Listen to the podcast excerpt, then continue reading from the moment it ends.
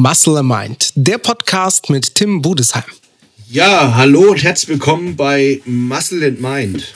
Ähm, in der heutigen Folge habe ich wieder mal meinen Freund Dr. Frank Holger Acker eingeladen und der ähm, Frank hat mir die Folge vorgeschlagen. Hey Tim, äh, er hat neulich, er hat also quasi neulich eine Folge von mir gehört, wo ich so ein bisschen erzählt habe über mehr über Mind erzählt habe, also über meine Vergangenheit erzählt habe, wie es mir ergangen ist, als ich ähm, begonnen habe mit Bodybuilding, ähm, wie mich andere da so gesehen haben und wie ich damit umgegangen bin. Ähm, und äh, Frank sagte, hey, irgendwie hat mich das total interessiert, darüber mehr zu hören, äh, was du früher gemacht hast und wie du es gemacht hast. Und erzähl das doch mal. Und habe ich gesagt, ich kann jetzt einfach nur eine Kamera anmachen oder beziehungsweise das Aufnahmegerät anmachen und äh, einfach von mir erzählen. Also wer redet schon von sich selbst gerne so, ne? Und dann hat er gesagt, pass auf, ich rufe dich an über Skype. Ich habe ihn gerade hier vor mir. Und äh, schöne Haarfrisur hat er. Und ich frage dich ein bisschen aus. Ich habe gesagt, okay, wenn du denkst, dass das jemand interessieren könnte, mein langweiliges Bodybuilding-Leben, dann äh, machen wir das gerne. Also, hier ist er. Herzlich willkommen, Frank.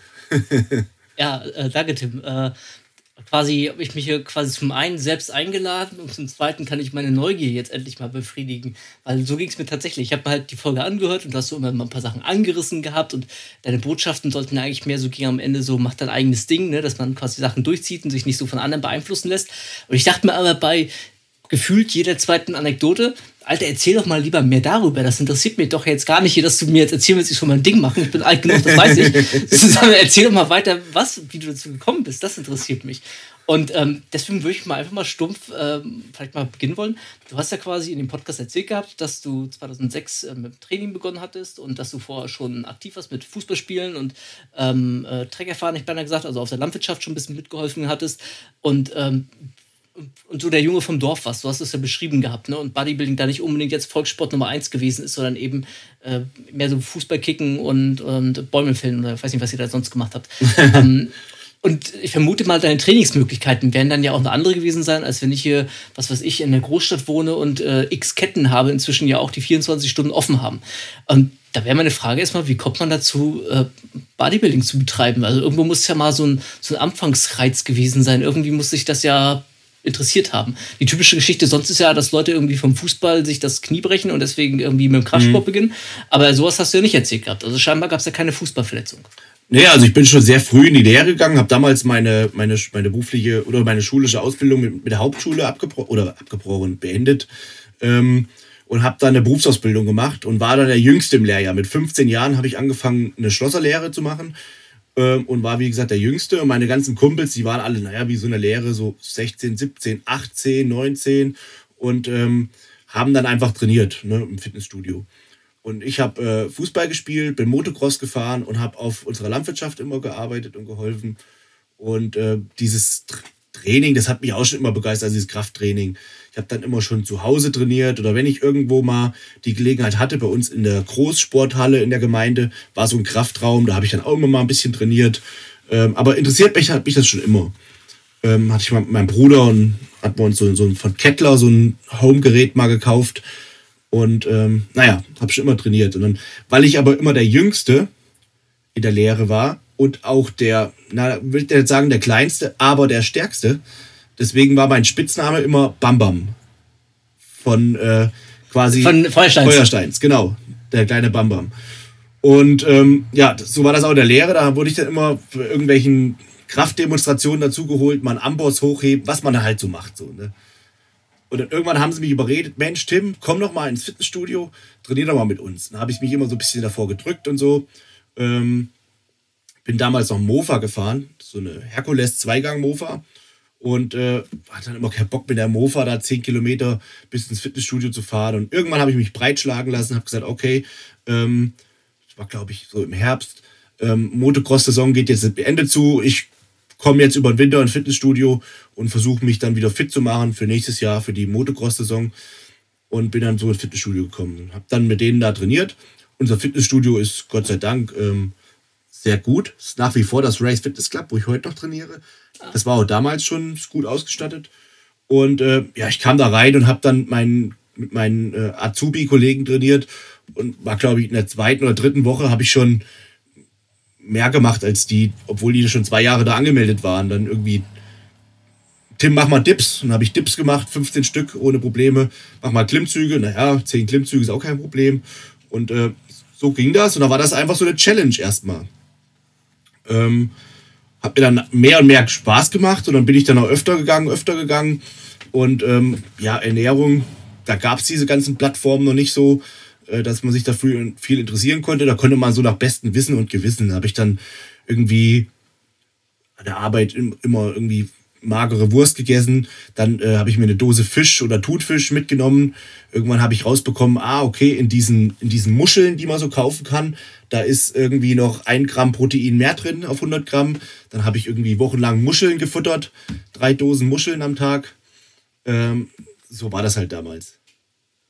Ja, und dann bin ich, habe ich quasi äh, drei, drei Sachen gemacht. Fußball gespielt, Motocross gefahren und äh, Bodybuilding gemacht. Und weißt du noch, was du da gewogen hast? Gewogen habe ich mich eigentlich nicht so. Aber so um die 70 Kilo. Okay, also noch recht schlank gewesen. Ja. Und weißt du auch, was da so die, die Challenge äh, für viele am Anfang immer ist? Äh, hast du auch Bankdrücken am Anfang da gleich gemacht gehabt? Ja, habe ich auch gemacht. Und ich glaube, ich habe auch gleich, als ich ins Studio kam mit 16, habe ich so 70, 80 Kilo Bankdrücken habe ich schon relativ schnell gemacht. Okay, aber nicht so einer, der sich runtergelegt hat und gleich die 100 Kilogramm gedrückt hat. Nee, ganz Tag. so war es auch nicht. Nee, nee. Gibt es ja durchaus. So im, im äh, Powerliften gibt es so einige Spezialisten. Bin ich dann immer meine Anfänge mit der blanken Handelstange. Ich habe auch mit 16 begonnen gehabt, dann äh, ging gar nichts. Ja. So, dann hast du quasi 2006 begonnen gehabt und dann hast du aber auch 2008 quasi ja schon deinen ersten Wettkampf gemacht gehabt. Und ähm, ich hatte in einem anderen Podcast äh, schon erzählt gehabt, ähm, dass ich mir ein altes Video von dir angeschaut habe aus dem Jahr 2010, äh, was du mit Team Andro damals gemacht hast, mit Matze. Und ähm, da hattest du so ganz kurz mal ein bisschen was erzählt gehabt. Äh, vielleicht kannst du es einfach nochmal wiederholen, weil damit man ein bisschen Kontext kriegt. Du hast quasi 2006 mit dem Training begonnen, mehr oder weniger durch Zufall. Und zwei Jahre später, ich glaube, du hast den äh, Jugendtitel auch damals gewonnen gehabt, ne? Jugendmeisterschaft genau. beim DBV. Genau. genau. Ja, also ich habe relativ schnell im Fitnessstudio einen Bodybuilder kennengelernt. Das ist der Antonio Morania, der Toni, der das, dem das Eddies Fitness gehört in Augsburg. Und ähm, der hat früher bei mir in der Gegend gewohnt und der hat mich relativ schnell so ans Händchen genommen hat gesagt, ey Bub, du trainierst gut. Und äh, ich bereite mich gerade auf einen Wettkampf vor, der hat schon einige Jahre Bodybuilding gemacht, kommt doch mal mit. Und ähm, ich sage, ja, wohin denn? Na, zu seinem Trainer und äh, zum Formcheck. Und da bin ich mitgefahren, saß da ganz eingeschüchtert auf der Bank. Da hat damals äh, David Hoffmann und David Walli und die haben alle gepostet und äh, Formcheck gemacht. Unter anderem auch der Toni. Und dann irgendwann hieß es ganz zum Schluss, los Bub, jetzt zieh du dich mal aus. Also habe ich mich ausgezogen, stand da erstmal wie ein Volltrottel, von Posing noch nie was gehört gehabt. Und ähm, da wurde mir aber gesagt, du hast Talent, du könntest bei der, bei der deutschen Jugendmeisterschaft mitmachen. Und ähm, ich sag, keine Ahnung, was muss man denn da machen? Ja, pass auf, ich schreibe dir was auf. Und äh, das musste, genau das musste befolgen. Und dann hat dann Toni noch gesagt, ah, hier könnt ihr noch ein bisschen zwischendurch noch Tipps geben, aber das wollten die auch nicht so richtig, weil von diesen Jungs, die, die groß labern und ah, ich mach das alles und dann kommt nachher nichts, die kennen die halt zu Genüge und die hatten halt keine Lust, auf anderen Worten, äh, irgendwie Arbeit in mich zu investieren, ohne zu wissen, ob ich es auch durchziehe. Also haben sie mir einen Zettel geschrieben, einfach einen DIN A4-Zettel, ganz kreuz und quer aufgeschrieben, was ich zu machen habe und äh, bin dann ja, drei Wochen später oder so zurückgekommen und hatte dann auch schon, ich glaube, vier Kilo abgenommen, war schon deutlich besser in Form und habe eben einfach nur das befolgt, was da drauf stand. Aber da stand zum Beispiel drauf äh, Haferflocken mit Wasser. Also nicht mit Milch, mit Wasser. Und ich wusste damals noch nicht, dass man Haferflocken dann so aufkochen kann, wie so ein Haferbrei und dass man dann irgendwie Whey-Protein reinmixen kann oder Drops, so, Flave Drops, sowas gab es halt noch gar nicht. Was habe ich gemacht? Haferflocken, kaltes Wasser und gelöffelt. Dann stand drauf Magerquark. Wusste ich auch nicht, dass man da Himbeeren reinmachen kann, weil Himbeeren ganz wenig äh, Kohlenhydrate haben etc. Also Magerquark, jeden Abend 500 Gramm Magerquark pur. Ohne Süßstoff, ohne alles. Hast du Kotzreiz gekriegt? Ich kenne das nämlich auch noch Magerquark pur dafür. Das war schon brutal. Wenn ich so zurück überlege, frage ich mich manchmal, wie ich es gemacht habe. Ähm, was war da noch so auf dem Tagesplan? Ach so, Hähnchenaufschnitt, ähm, mit Reiswaffeln. Das war so mein, mein Frühstück an der Arbeit. Ähm, und die waren halt wirklich sehr oldschool, also von wegen mal ein paar Fette oder sowas. Äh, das gab's da nicht. Ne? Da gab's wirklich nur Reiswaffeln, Hähnchenaufschnitt, Magerquark, Haferflocken und ich glaube so zwei Eiweißshakes oder so. Ne? Und äh, von wegen Fette und Vitamine und hast halt gesehen, nichts, ne? gab's nicht. Ja, und das habe ich einfach mal ganz stumpf durchgezogen. Aber als ich dann halt gemerkt habe nach ein paar Wochen, oh, hör mal, so 16 Jahre und äh, einen voll austrainierten Sixpack zu haben, oder ich glaube, 17 war ich inzwischen schon, ja, 17 war ich dann, äh, mit 17 einen voll austrainierten Sixpack zu haben, ist auch ganz nice. So. und dann, hat's mir dann hat mich das auch motiviert dann natürlich. Und dann habe ich den ersten Wettkampf mitgemacht und bin äh, deutscher Meister geworden. Direkt. Wie, äh, wie war das überhaupt erstmal so denn die Ernährung? Also, du hast ja vorher schon versucht, so ein bisschen Protein dich reinzukriegen, das hast du ja schon erzählt gehabt gerade, aber dann dieses äh, völlige Verzichternährung. Ich muss zugeben, ich kenne das tatsächlich auch, als ich das allererste Mal fürs Ringen damals Gewicht gemacht hatte. Ich hatte einen Onkel, der Bodybuilding gemacht gehabt und ich habe das nur vom so einem Sehen mitgekriegt, was der gemacht hat. Halt seinen Quark gerührt ja. und keine Ahnung was. Und dann war für mich die Bodybuilding-Diät, dass ich an einem Tag gab es Hähnchen und am zweiten Tag gab es Reis mit Banane und das immer im Wechsel. Aber so Mini-Portionen, fast gar nichts. Getrunken habe ich einen Monat lang fast gar nichts. Morgens ein Glas Wasser mit einem Teelöffel Öl und äh, das war es dann fast. Total. Also, ja, völlig, völlig bescheuert. Und ähm, ich habe dann sowas teilweise gehabt, dass ich, ähm, äh, seitdem weiß ich, dass ich niemals Bulimie kriegen könnte, also ich kann nicht kotzen, ich habe dann Brot gegessen. Ich habe zwei Wochen lang hab mir so, so ein Scheiben Brot irgendwie reingestopft, die wie Ambrosia geschmeckt haben. Und wollte danach, weil ich so Knacks im Kopf weg hatte, weil ich einfach, das war ja gegen die Vorgaben, sag ich mal so, versucht mit dem Finger in den zu stecken und es kam nichts raus. Ähm, deswegen kann ich das nachvollziehen, wie sich das angefühlt haben muss in dem Augenblick. Und ich sag mal, du warst ja vorhin noch nie auf der Bühne gewesen, das heißt, du wusstest nicht mal, habt überhaupt Bock auf die Scheiße, auf gut Deutsch gesagt. Ähm, oder lohnt sich das überhaupt am Ende? Wie, wie war denn das in dem Augenblick? Also um dich herum wird ja sicherlich. Was haben deine Eltern gesagt? Haben die gesagt, hier, Tim, hast du noch, äh, bist noch ganz dicht im Kopf? Oder? Ich glaube, deine Mutter macht da auch irgendwie was mit Ernährung, ne? Ja, meine, also bei uns in der Familie gibt es viele Lebensmittelunverträglichkeiten und äh, meine Schwester, die hat es da ganz schlimm erwischt und aufgrund dessen hat meine, meine Mutter äh, so ein Fernstudium zur Ernährungsberaterin gemacht. Einfach nur, weil sie gesagt hat, sie möchte gerne ihrer Tochter das bieten, was geht oder verstehen, was passiert da. Ne? Und deswegen war es schon, äh, schon etwas bewanderter bei der, beim Thema Ernährung.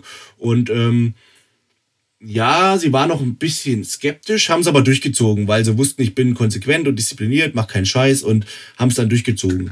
Wo ich das dann intensiver betrieben habe, also vielleicht dann bei der zweiten Wettkampfvorbereitung, waren sie schon kritischer, ähm, weil ich natürlich dann mich noch mehr reingesteigert habe, habe dann inzwischen auch mehr Kapseln und Kram genommen. Da waren sie schon natürlich besorgter. Äh, zu Recht, verständlich, bin ja heute auch Papa, weiß ja auch, wie, man, wie, das, wie das sein kann. Ähm, man muss dazu sagen, bei uns im Dorf gab es jemanden, der hat mal Bodybuilding gemacht und äh, der hat irgendwie einen psychischen Knacks bekommen. Der war dann auch irgendwie in der Psychiatrie und wie auch immer. Das war natürlich so das im ganzen Dorf das abschreckende Beispiel. Äh, und dann haben mich alle sofort mit dem äh, gemessen, dann so, ob ich dann auch so werden möchte wie der. So quasi alle, die Bodybuilding machen, kriegen irgendwann einen Knall. Ähm, ja, so war das damals.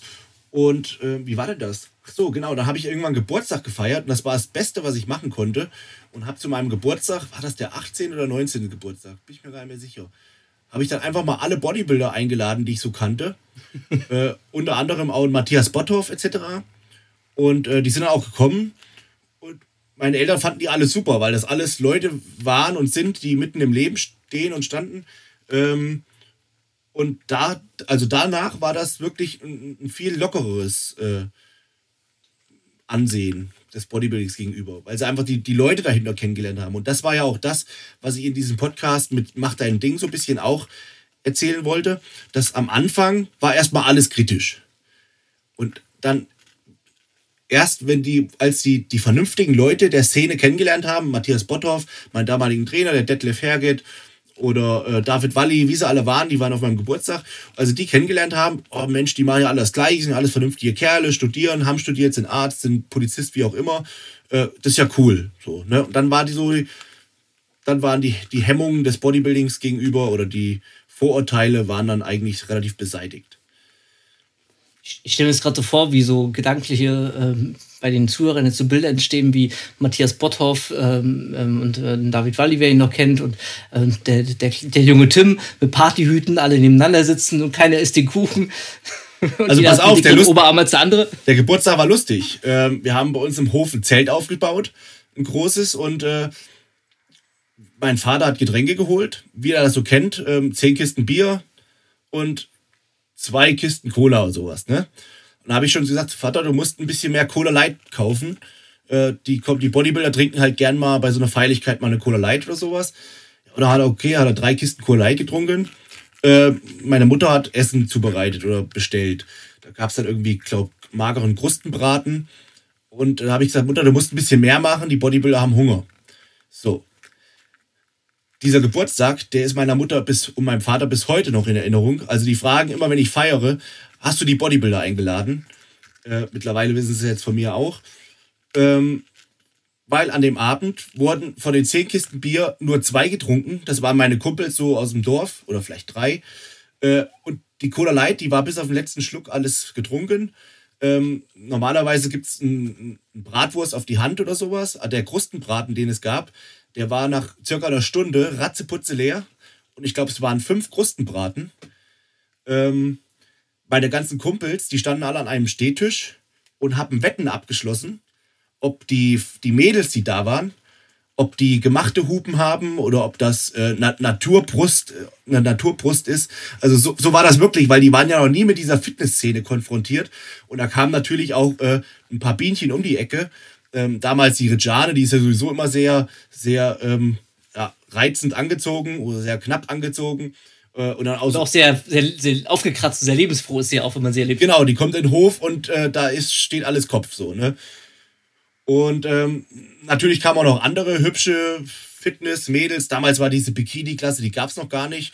Aber ähm, sportliche Fitnessfrauen, die gab es natürlich äh, trotzdem schon zu Genüge. Die kamen alle zu meinem Geburtstag.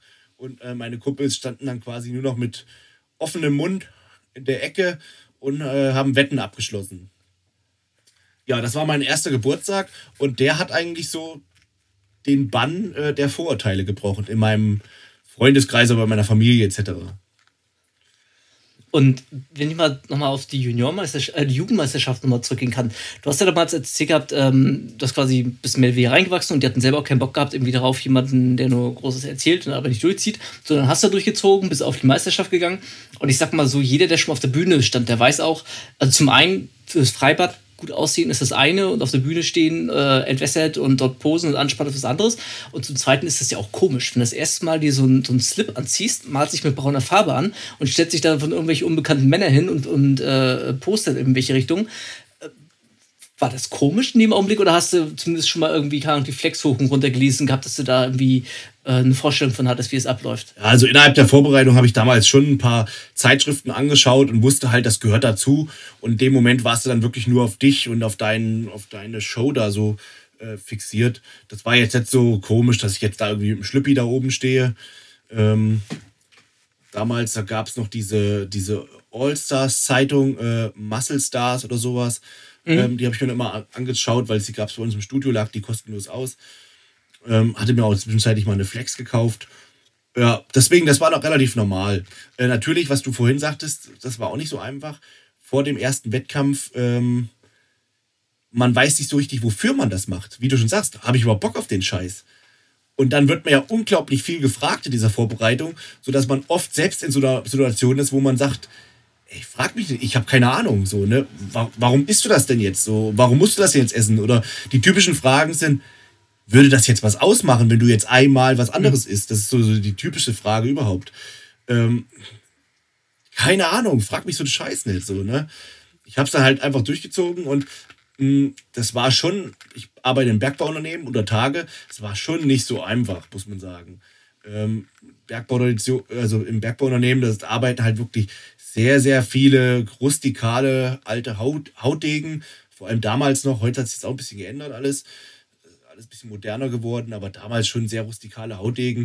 Und da hatte ich zum Beispiel auch mal Hähnchen mit Brokkoli mit unter Tage, hatte keinen Kühlschrank. Da unten sind es 30 bis 40 Grad.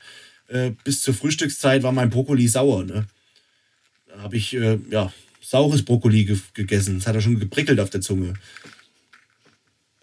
Und äh, dann hast du die Jugendmeisterschaft gemacht und hast du dann sofort gesagt, geile Sache, das will ich irgendwie weitermachen? Oder vor allem hast du dann noch Fußball weitergespielt, hast du noch Motocross weitergemacht? Wann, wann gab es da so eine Entscheidung? Ich weiß, Motocross hast du zwischendurch mal zumindest ein bisschen runtergefahren gehabt. Du hast mal irgendwann erzählt gehabt, äh, dass dein Trainer zu dir meinte, ich vermute mal, das war Detlef gewesen, so nach dem Motto, entscheide dich immer langsam, entweder du juckelst hier auf dem Zweirad rum oder äh, du lässt das und brichst dir nicht das Handgelenk, so nach dem Motto. Ähm, inzwischen fährst du ja wieder Motorrad. Ich bin nach wie vor Motorrad gefahren, nur dieses Motocross. Ich bin ja auch so Rennen gefahren, das ist mir schon bis zum heutigen Tag fällt mir das noch schwer. Weil ja. das ist so. Vielleicht kann es jeder nachvollziehen, der in seiner Jugend mal was anderes gemacht hat als später dass man so da, wo das Herz in der Ju für die Jugend mal ge geschlagen hat, das, das, das kriegt mir nicht so richtig weg, wie der Matthias Botthoff, der ist mit Kampfsport groß geworden, hat am Bodybuilding gemacht und heute sieht man auch wieder immer mehr Kicken am, am Sandsack. Und so geht das, so geht mir das halt auch, dass mich das Motorradfahren, das Motocrossfahren explizit äh, nach wie vor begeistert. Und äh, als ich mich dann entscheiden musste irgendwann, das war schon nicht so einfach. Ähm,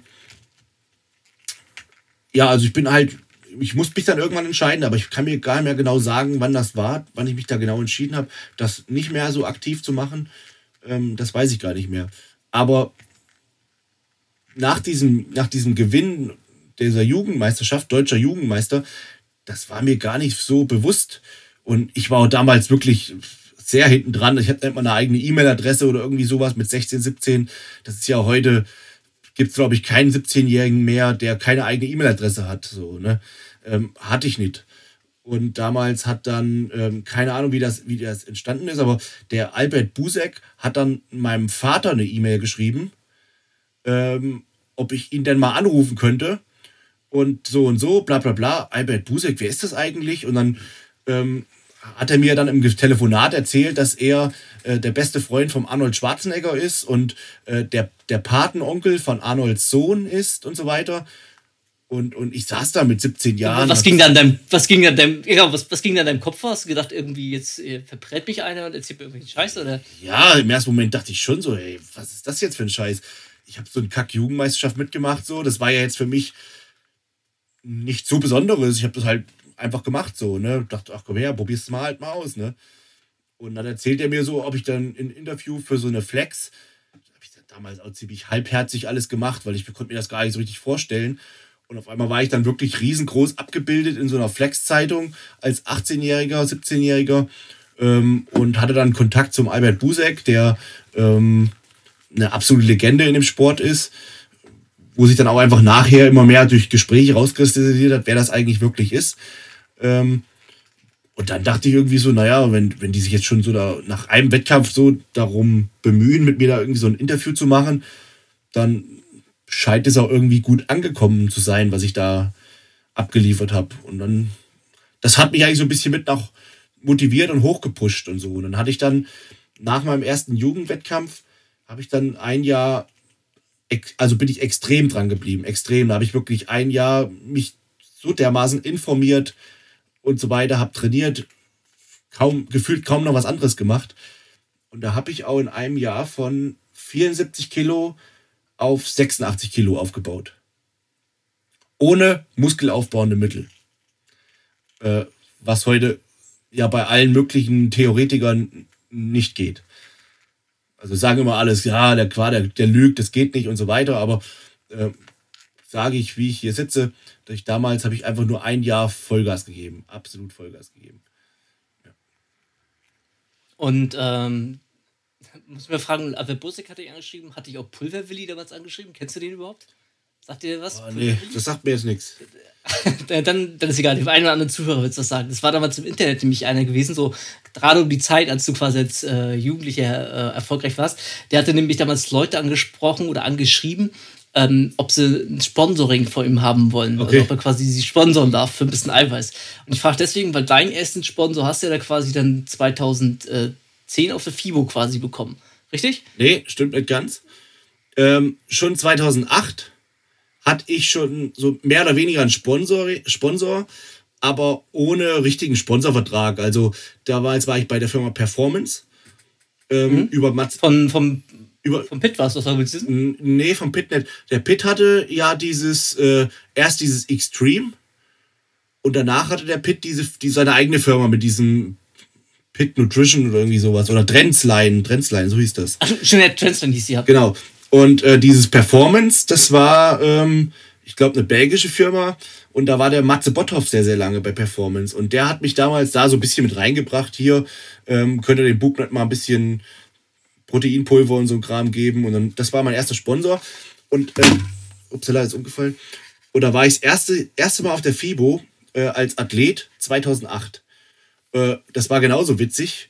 Da, ich wollte natürlich unbedingt auf der FIBO, auf die FIBO, äh, weil ich auch in der Vorbereitung war, gute Form hatte und so weiter. Und da war ich damals bei dieser Firma Performance. Und die sagten aber, sie können mir leider keine Reisekosten zahlen. Ähm, ich darf da gern teilnehmen und wenn ich da bin, darf ich mir auf dem Heimweg so viel mitnehmen, wie ich tragen kann. Das hat mich ja schon genug gelockt äh, als junger Sportler. Aber zahlen können sie mir nichts. Ich so, kein Problem. Die wussten, die wussten noch nicht, dass du Ambosse hebst als äh, in der Ausbildung. Genau. Äh, und sie haben mir aber das Hotel haben sie mir gezahlt, aber die Reisekosten konnten sie mir nicht zahlen. Ich konnte auch nicht mit Matze Botter fahren, weil ich noch irgendwie arbeiten musste oder so. Ich konnte erst nachkommen. Und da bin ich damals mit äh, mitfahrgelegenheit.de bin ich äh, zur FIBO gefahren nach Essen. Äh, das war auch nicht schlecht. Da habe ich mitfahrgelegenheit.de und habe ich dann einen rausgesucht. Er fährt mit einem Mercedes. Und habe mich von meiner Mama, er hat noch keinen Autoführerschein, habe ich mich dann den, an die Autobahnauffahrt fahren lassen. Und dann kam so ein dicker Mercedes. Meine Mutter hat mir da gewartet. Da habe ich so, oh cool, wenn der jetzt hier anhält, das fette Karre, da kann ich gut nach Essen kommen. Der war es aber leider nicht. Irgendwann kam so ein Mercedes, äh, eigentlich rot, aber schon mit Moos überzogen. So ein alter Vier, äh, Viergang-Mercedes. Weiß nicht, was das, was das für, eine, für, eine, für eine Klasse war irgendwie. Ähm, die Nummernschilder mit, mit ähm, Kabelbindern fest befestigt. Und dann kam, kam an und stank wie eine Pommes frites-Bude. Ähm, und der hat natürlich angehalten, ne? ohne Frage. Dann habe ich, wer bist du hier? Ja, ja, hier Mitfahrgelegenheit, ich bin der und der. Aha, okay, alles klar. Bin ich da mitgefahren.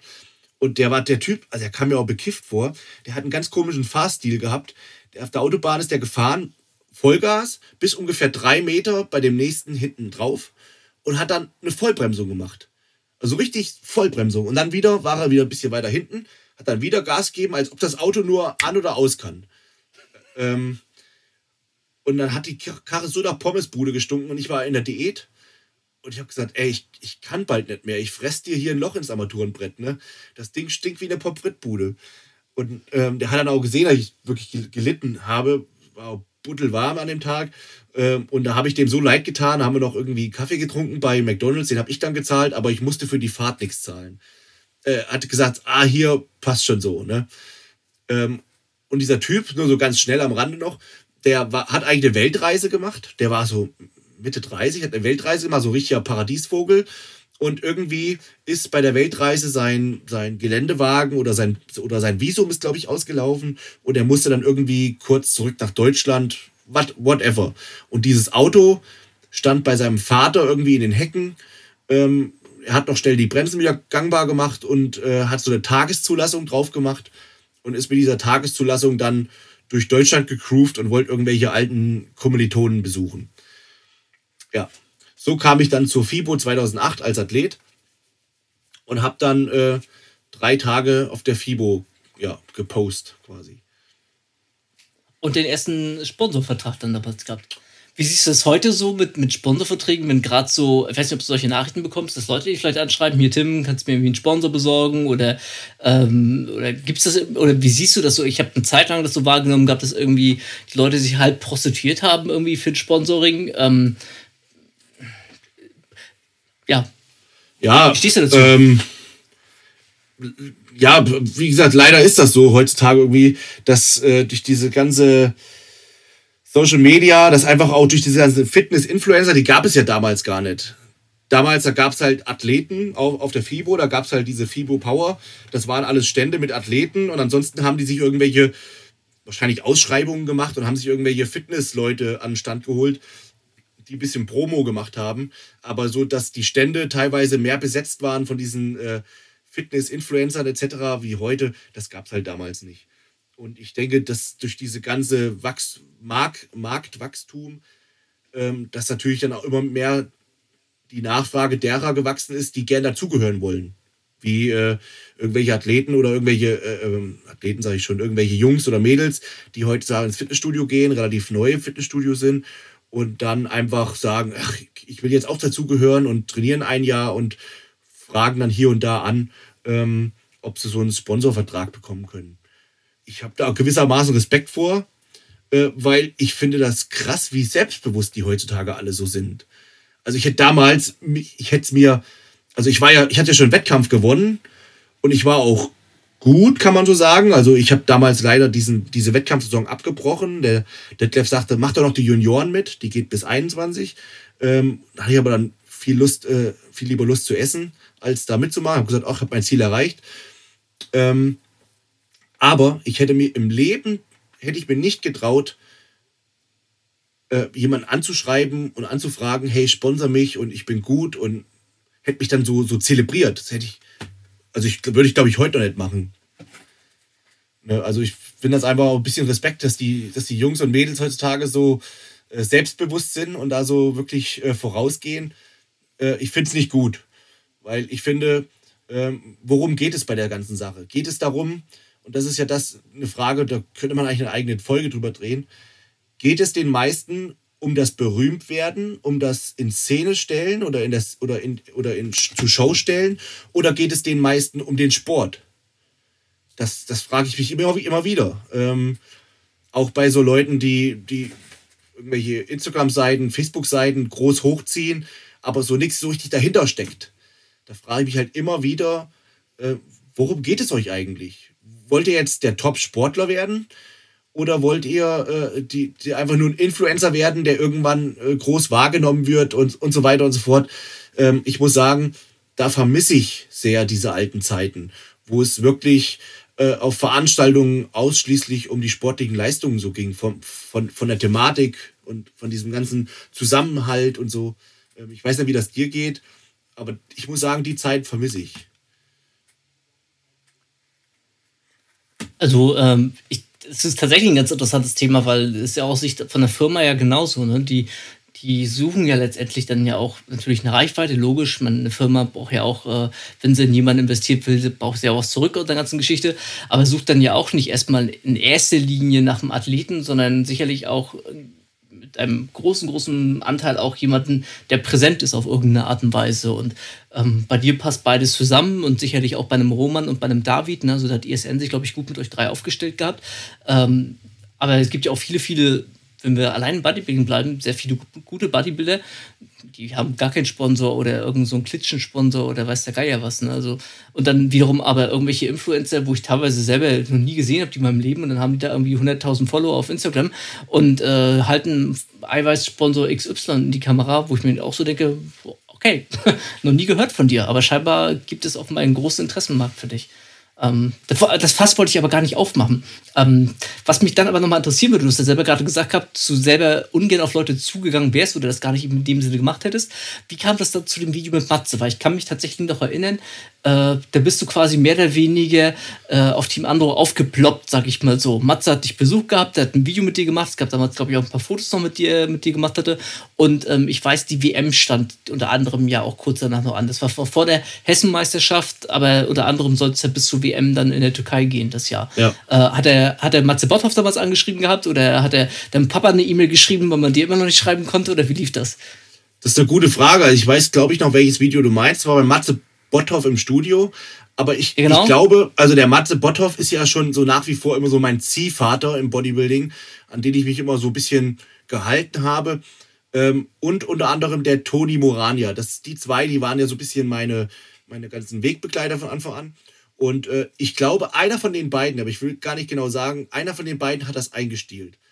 Ich glaube, auch der Matze Busse hat damals äh, den Matze Botthoff angeschrieben. Hier, frag doch mal den Tim, ob der nicht zu dir ins Studio kommen kann. Äh, ich will sowieso was mit dir drehen. Zu Matze Botthoff. Ähm, vielleicht kann ich mit ihm mal was drehen. Und da haben wir, glaube ich, das erste Mal äh, so, so ein Trainingsvideo äh, abgedreht. Und dann kam die Hessenmeisterschaft. Oder war die vorher? Da hatte ich auch so ein paar. Nee, die, die kam danach. Die kam danach, da hatte ich auch so ein bei, paar Bei Interviews. der Hessenmeisterschaft haben wir uns nämlich das erste Mal live gesehen. David Walli hat dich interviewt Genau. und ich habe die Kamera Du hast die gehalten. Kamera gehalten, ganz genau. Genau. Das weiß ich nämlich auch noch, ja. Ähm, und da war die Hessenmeisterschaft, das waren so die ersten paar Mal, wo ich so Interviews gegeben habe, äh, etc. Genau. Ja. Einen riesengroßen Pokal hast du als Gesamtsieger der Junioren äh, nach Hause geschleppt gehabt. Stimmt. Das Ding war gefühlt größer als du. Stimmt, den habe ich heute noch im Keller stehen. Da hast du damals irgendwie sinngemäß gesagt gehabt, irgendwie so, äh, keine Ahnung, Pokale sind fürs Vollstauben, so ist egal, so nach dem Motto. ja, ist ja so.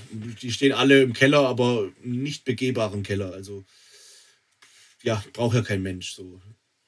Nice to have, Ähm, was mir wenn man Platz hat. Was mich mal inter- interessieren würde, du hast dann damals, äh, hast, wurdest du von Matze nach Vorbildern gefragt und da hast du so ein bisschen dich so rumgewunden um die Antwort. Also du hast keine Namen genannt gehabt. So rückblickend, gab es damals Vorbilder, die du gerade so als, äh, du hast ja gesagt gehabt, du hast mehr oder weniger bist da reingerutscht ins Training und da hatte ich irgendwie so ein Deadlift mehr oder weniger durch Zufall entdeckt und dann äh, stand es halt auf der Bühne und hast irgendwie losgelegt und dann die ersten Zeitschriften die angeschaut.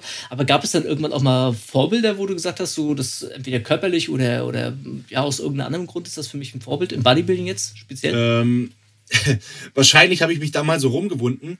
Ich habe nicht so an begonnen mit der ganzen Sache, wie die meisten das so heutzutage machen, dass die sich schon jahrelang dafür ganz, ganz dolle informieren und interessieren und so. Ich fand das immer ganz, ganz nice, aber ich habe jetzt nicht vorher ähm, die Rühl-Zeitung, also den, den Rühl so verfolgt, so extrem. Social Media gab es ja damals gar nicht, was das alles ein bisschen einfacher machen würde. Damals war das äh, Verfolgen von Bodybuildern ein bisschen schwerer, aber das habe ich nicht gemacht. Und ich kannte damals auch relativ wenige. Also ich kannte halt einen Arnold Schwarzenegger und von Markus Rühl, natürlich habe ich von denen schon gehört. Dann durch diese Zeitschrift Muscle Stars etc. kann ich, kann ich ein paar, zum Beispiel war damals auch Roman Fritz äh, so ein Vorbild von mir, weil der, der war mir immer so einen Schritt voraus. Ähm, der ist ja auch genau eins oder zwei Jahre älter als ich, bin mir jetzt gerade gar nicht sicher. Und ähm, da war damals in diese Muscle Stars Roman Fritz wird deutscher Meister. Das war, glaube ich, 2009 oder 2008, bin mir gar nicht sicher. Ich glaube 2008. Und dann dachte ich so, naja, dann muss ich das auch werden. Und dann bin ich 2010 auch deutscher Meister geworden. Und ähm, dann war es irgendwie 2010, Roman Fritz wird Weltmeister. Oder 2009, bin mir jetzt nicht mehr sicher, wie gesagt. 2009 muss das schon gewesen sein. 2009, genau. Und dann habe ich gesagt, naja, dann muss ich auch Weltmeister werden. Und dann bin ich 2010 zur Weltmeisterschaft gefahren, habe ich äh, den vierten gemacht bei der ersten Weltmeisterschaft. Und 2011 bin ich dann Junioren-Weltmeister geworden.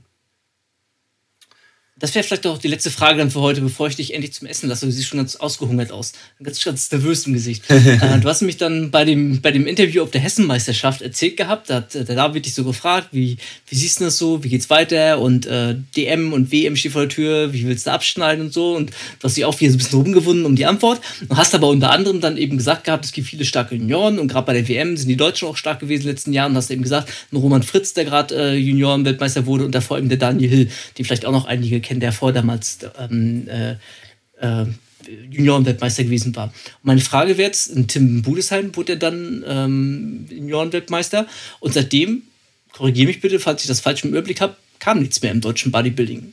Ähm, was so den Nachwuchs angeht. Das heißt, wir hatten, ich kann mich doch tatsächlich aus der Vorenzeit damals noch erinnern, dass man so, äh, so lobte als neue Generation, die nachwächst, als der Daniel Hill dann auch IFBB Pro zwischenzeitlich jüngster der Welt war und halt Roman Fritz äh, da sich hochgearbeitet hatte Ja. ähm, du dann quasi nachgekommen bist und hatte quasi das Gefühl gehabt, irgendwie jedes Jahr schießen wir jetzt hier einen Junioren-Weltmeister aus dem Boden. Aber wenn wir jetzt mal zehn Jahre zurückblicken, seitdem kam nichts mehr. Wie, wie siehst du so den Bodybuilding-Nachwuchs? Da gibt es ja auch durchaus Diskussionen, was so die, den Profibereich angeht. Ne? Du bist jetzt inzwischen Profi, Roman ist Profi, Daniel macht nichts mehr, David Hoffmann ist äh, in der äh, Classic Physik, also nicht bei den schweren Gewichten. Also mal, du und Roman sind ja die beiden, die das Schwergewichts-Bodybuilding hochhalten. Aber nach euch kommt ja eigentlich aktuell nicht mehr wirklich viel. Ich wüsste jetzt auch keinen, der beständig äh, über mehrere Jahre hinweg, so wie es bei dir und beim Roman ja durchaus war, Meisterschaften gemacht und auch tatsächlich sehr gut abgeschnitten hat, national wie international. Ja. Fällt mir jetzt keiner ein, vielleicht vergesse ich auch irgendwen. Also es gibt schon ein paar, die einen etwas anderen Weg gegangen sind. Ähm, zum Beispiel jetzt ein Mike Sommerfeld, ein Adolf Burkhardt, ähm, ähm, Kevin Gebhardt. Ähm, die sind halt einen etwas anderen Weg gegangen. Ähm, das ist ja das, was ich, wo ich immer aufpassen muss, weil ich oft falsch verstanden werde. Aber ich bin halt einfach ein Fan von diesem klassischen Weg, den ich unter anderem auch bestritten bin äh, oder gegangen bin, weil ich den einfach äh, ja, einfach gut finde, dass man sich so hocharbeitet von der Hessenmeisterschaft, Deutsche Meisterschaft, dann die Weltmeisterschaft, dann geht es wieder zurück zur Männer, dass man sich bei den Männern wieder neu hocharbeitet, Hessenmeisterschaft, Deutsche Meisterschaft, Weltmeisterschaft und dann irgendwann sagt man, okay, jetzt bin ich bereit, jetzt werde ich Profi. Und heute ist es halt so, dann machen sie bei den Junioren mal mit, äh, gewinnen mit Ach und Krach vielleicht die Deutsche Meisterschaft und dann hört man eine Weile nichts und dann haben sich in der Zeit die Regularien neu vermischt und dann auf einmal sind sie Profi oder machen halt so ein, so ein Profi-Grand Prix-Wettkampf mit, also so ein, so ein äh, Quali-Wettkampf und sind sie Profi. Ähm, den Jungs kann man keinen Vorwurf machen, weil die sind einfach diesen Weg gegangen, weil der einfach möglich war.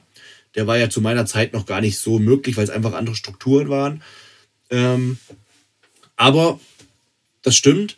Das finde ich auch ein bisschen schade, dass in meine Fußstapfen mehr oder weniger niemand mehr getreten ist, weil ähm, diese Weltmeisterschaften und so, das waren immer sehr, sehr tolle Erfahrungen. Ähm, und das ist auch das, was ich vorhin sagte, was ich so ein bisschen vermisse. Ähm, du hast dich dann qualifiziert auf einem Regionalwettkampf und dann warst du stolz, im, im A-Kader zu sein und für Deutschland äh, auf der Weltmeisterschaft die Fahne hochzuhalten, bis zur WM geflogen ähm, und warst da im Nationalteam, wie du es kennst, so aus dem, aus dem Fernsehen, vom Fußball etc. Ähm, bist dann für Deutschland äh, Weltmeister geworden. Da kam noch so ein bisschen so dieser Nationalstolz mit hinzu. Ähm, das fand ich sehr, sehr schön. Also es war eine sehr, sehr tolle Zeit. Und ich habe auch wirklich die Juniorenzeit versucht, so gut es geht auszunutzen, wie es nur ging. Ähm, ich habe zum Beispiel 2010, das war auch so eine kleine Challenge, da bin ich im Frühjahr deutscher Meister und Gesamtsieger geworden und im Herbst auch nochmal deutscher Meister und Gesamtsieger. Das heißt, ich habe ein Jahr lang durchdiätet, komplett mit äh, 19 Jahren, die ich damals war, oder 20. Ähm, das hat es, glaube ich, auch danach oder davor nie so gegeben, dass einer zweimal in einem Jahr deutscher Meister Gesamtsieger wurde. Ähm, aber ich fand einfach dieses, diese klassische Struktur, die hat mir immer sehr gut gefallen. Und äh, ja, das sind aber mehr diese politischen Entscheidungen im Hintergrund dran schuld, dass es das so klassisch nicht mehr gibt wie, ähm, wie die Athleten selbst. Zum Beispiel muss man auch wissen, dass auf Junioren-Weltmeisterschaften, dass da äh, Dopingkontrollen gemacht werden etc. Ähm, und die meisten haben einfach keinen Bock, sich diesen ganzen Geeier da zu unterwerfen ähm, und deswegen gibt es halt das alles in dem Maße nicht mehr so, dass die, dass diese Wettkämpfe ähm, interessant sind für manche Athleten. Das ist ja genauso wie eine Männerweltmeisterschaft. Das war auch immer so cool, weil da war ein riesen Kon Kongresshotel und äh, also Junioren-WM und Männer-WM, das sind zwei verschiedene Veranstaltungen. Und zum Beispiel bei einer, oder allgemein bei der WM, das waren so riesen Kongresshotels. Hotels, und ähm, da waren alle Nationalitäten, alle, von China über Russland, über Türkei, alle, die waren alle in diesem einen Hotel untergebracht. Es war so eine Riesenanlage immer. Und das war halt immer, ja, eine mega spannende Sache so, ne? Ähm, dann hast du dich so beim Frühstück schon gesehen. Der hat sich dann neben dir sein, sein Rührei geholt und da hast du gedacht, der könnte auch in meiner Klasse sein und so. Also das war immer sehr, sehr spannend. Ähm, und ja, ich, ich glaube, da könnte ich jetzt noch ewig lang in alten Kamellen rumschwimmen. Ähm, letztendlich kann ich dazu nur sagen, schade, dass ähm, diesen klassischen Weg, dass es den nicht mehr so gibt, wie es den mal gab. Ja, dann ist meine Neugier zum Teil befriedigt. Vielen Dank. Also ich fand das tatsächlich, ich, also ich hoffe, dass das draußen die Leute mindestens halb so interessant fanden wie ich, weil ich finde sowas nämlich immer viel, viel greifbarer und viel, viel interessanter, als wenn du mir irgendwie erzählst, welche Rückenübung du als zweites machst. Das ist mir völlig Banane, weil äh, das kann ich mir auch auf YouTube angucken und sonst irgendwas. Ich finde solche Anekdoten, weil ja, das, ja. das prägt einen Athleten ja auch, wie er den Weg gegangen ist und, und welchen Weg er gegangen ist und wie der letztendlich ausgesehen hat. Und äh, ich persönlich fand das heute sehr interessant. Deswegen auf meiner Seite, von meiner Seite aus mehr Danke. Vielen Dank, Frankie. Ähm, ja, letztendlich muss man ja dazu sagen, dass äh, man, man wird ja immer von seinem Umfeld geprägt. Ja. Und ich habe einfach auch das große Glück gehabt, dass die Leute um mich herum, dass die alle sehr vernünftig sind und waren, äh, mehr sind als waren. Ähm, und dass die mich da halt einfach positiv geprägt haben. Ne? Wenn du jetzt gerade jemanden um dich herum hast, der vielleicht äh, dir nicht so die besten aller klügsten Ratschläge gibt, dann, äh, dann macht er das, befolgt seinem, seinem Vorbild, sage ich jetzt mal. Und ob das jetzt so die bessere Wahl ist, sei dahingestellt. Ne? Und ich habe einfach das Glück gehabt, das weiß ich auch zu schätzen. Das Glück hat nicht jeder, ähm, dass ich einfach von relativ von Anfang an ähm, fast alles richtig machen konnte oder vieles, vieles richtig machen konnte. In meinen Augen richtig. Und ähm, ja, ich glaube, das ist so ein ganz gutes Abschlusswort. Und äh, vielen Dank, dass du mich in meinem Podcast interviewt hast. Gerne wieder. Wäre wär mir wirklich schwer gefallen, da irgendwie so tief, wirklich so tief in meiner, in meinen Erinnerungen zu wühlen. Ähm, also auch für mich war es jetzt mal was Besonderes, mal wieder so ein bisschen mein, meine Hirnwindung ein bisschen tiefer anzustrengen. also dann, bis zum nächsten Mal. Ähm, ich hoffe, der Podcast hat euch wieder mal gefallen. Diesmal mal so eine etwas längere Folge äh, bei Muscle and Mind. Ähm, schreibt mir gerne einen Kommentar, schreibt mir eine Privatnachricht, eine E-Mail, wie auch immer. Äh, www oder beziehungsweise äh, eine E-Mail-Adresse mail at budesheim-bodybuilding.com. Könnt ihr mir gerne eine E-Mail schreiben, was ihr euch gerne mal wünschen würdet hier auf meinem Podcast. Und ähm, ja, in diesem Sinne, bleibt mir noch zu sagen, bleibt stabil, würde der Markus Rühl sagen, oder guten Pump, sagt der David Hoffmann. Ähm, und ganz kurz, was der Tim nämlich immer vergisst, gebt dem Ding hier ruhig mal bei iTunes fünf Sterne, folgt dem Ding bei Spotify, weil da kommt es nämlich bei den Podcasts unter anderem eben auch drauf an, dass die auch andere Leute finden, auch von anderen Leuten gesehen werden. Also äh, diejenigen, die regelmäßig Podcasts hören, die wissen das. Gerade ne, bei iTunes schön fünf Sterne gehen, ruhig mal dem Tim noch einen lieben Kommentar da lassen, bei Spotify dem Ding folgen, damit der Podcast auch von anderen gefunden wird, die sich für Bodybuilding interessieren. Ah, danke, Frankie. Aber ich vergesse das gar nicht, sondern äh, ich, ich setze das als selbstverständlich voraus von meinen Fans. also, vielen Dank dafür und bis zum nächsten Mal. Ciao, ciao, euer Tim.